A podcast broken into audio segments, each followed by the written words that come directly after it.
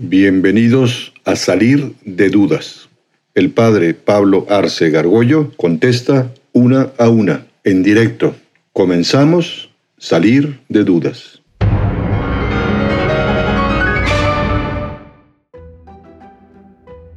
Estás en un dilema y estás entre dos males. ¿Cuál eliges? O sea, digo, hay situaciones en las que como que igual y no puedes salir de eso. ¿Qué haces? Bueno, eso se conoce justamente como los dilemas morales, ¿no? Por el camino que vayas va a haber, eh, tienes problemas, porque finalmente son inmorales los dos, ¿no? Pero ya te metiste en una circunstancia, ¿no? Ahí pues lo que hay que hacer es oración, hay que pedir consejo, ¿eh? y luego sí hay cosas que tienen un valor inmenso respecto de otros. Por ejemplo, el primero es el de la vida, o sea, no se puede matar a nadie es el típico dilema de si pues está eh, por dar a luz una mujer y se está muriendo el hijo y ella, si hay que decidir. Hoy en día ningún médico serio, ginecólogo, pues va a matar a uno para salvar a otro, va a buscar a toda costa salvar a los dos, es el típico dilema, ¿no? Pero no, no sé si te refieres en concreto a algún dilema que traes en la cabeza. Eh... Como justamente ese podría ser el del aborto, o sea, creo que no, pues no, o sea, al final no pueden matarlo, ¿no? No, hay que poner todos los medios, ¿no? Y un buen médico pues va a buscar a como de lugar salvar a los dos, ¿no? Sí. Si, mata, si el médico mata a uno para salvar a otro, pues es un asesino. Ese es el gran tema, ¿no? Y yo creo que un médico serio no, no querrá ser asesino.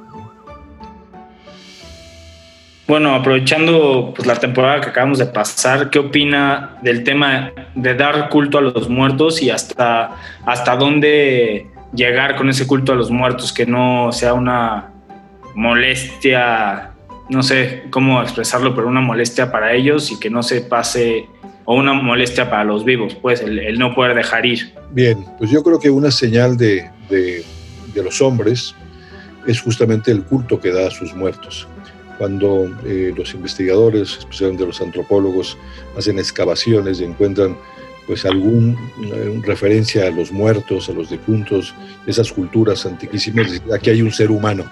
Los animales no suelen hacer ninguna cosa de esas, ese es un vestigio humano. El hombre, pues claro, recuerda a sus seres queridos que murieron, ¿no?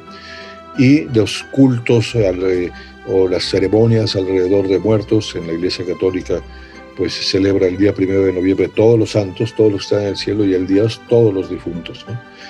Y pues hay muchas tradiciones que a veces están mezcladas con criterios cristianos y cristianos paganos.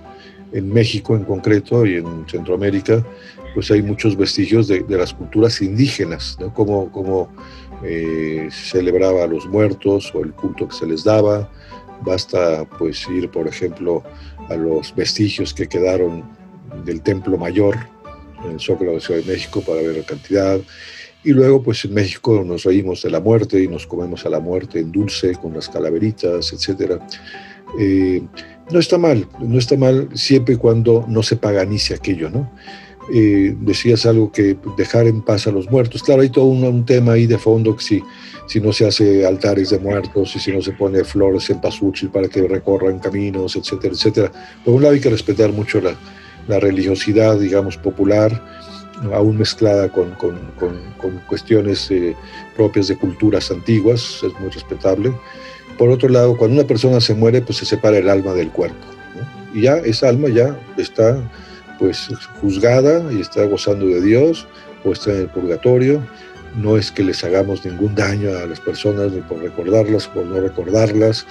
Eh, hay, la gente rezamos por nuestros parientes difuntos, también vale la pena recordar que hay muchos muertos que quizá ya murieron muy solos, nadie reza por ellos, nadie pide por ellos. Yo en la misa todos los días o eso por los difuntos, digamos, anónimos, los que no tienen a nadie.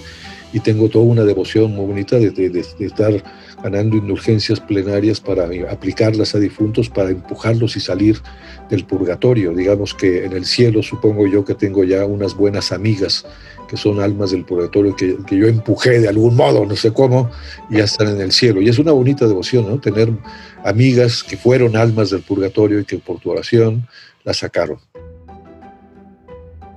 ¿Cuál es la opinión de la iglesia sobre estas, a veces estos experimentos que usan como la clonación? donde a veces este pues probablemente no sea éticamente lo correcto pero no sé si o sea o o a veces estas pruebas que probablemente no sean éticamente lo correcto, pero a veces son para fines mejores, no sé cómo explicarme, o cuál, cuál es su opinión sobre esto. No, la opinión de la iglesia es que como de lugar hay que respetar la vida, no puede haber pues investigación eh, con aparentemente fines muy buenos, médicos o de salvar vidas, etcétera, matando a otros. Eso es una barbaridad, ¿no? Pero sin embargo la iglesia alienta mucho la investigación, por ejemplo hay ahora maravillas pues de lo que se puede hacer con, con células madre no embrionarias, porque las embrionarias necesitas matar fetos, ¿no? células madre adultas que son totipotenciales y ahora va a haber un gran desarrollo de la ciencia. La misma premio Nobel de, Química que ganó este año, una de las dos, tiene investigaciones muy interesantes al respecto. Y, y, lo único que hay que hacer es eso. No puedes adelantar en la ciencia eliminando seres humanos, ¿no? ni, en la creación de, de medicinas, ni de armas, ni de nada, ¿no? O sea, el respeto a la vida es sagrado, quizás de las cosas más sagradas, porque cada uno es un ser humano, es hijo de Dios, hecho a su imagen, a su semejanza, y nadie tiene derecho a atentar contra él. ¿Ok? okay. Atrévete a preguntar. Envía tus preguntas por correo electrónico a salir de dudas seguido arroba juandiegonetwork.com. Dinos también si quieres participar en vivo en una sesión por Zoom. Está claro, hay que salir de dudas.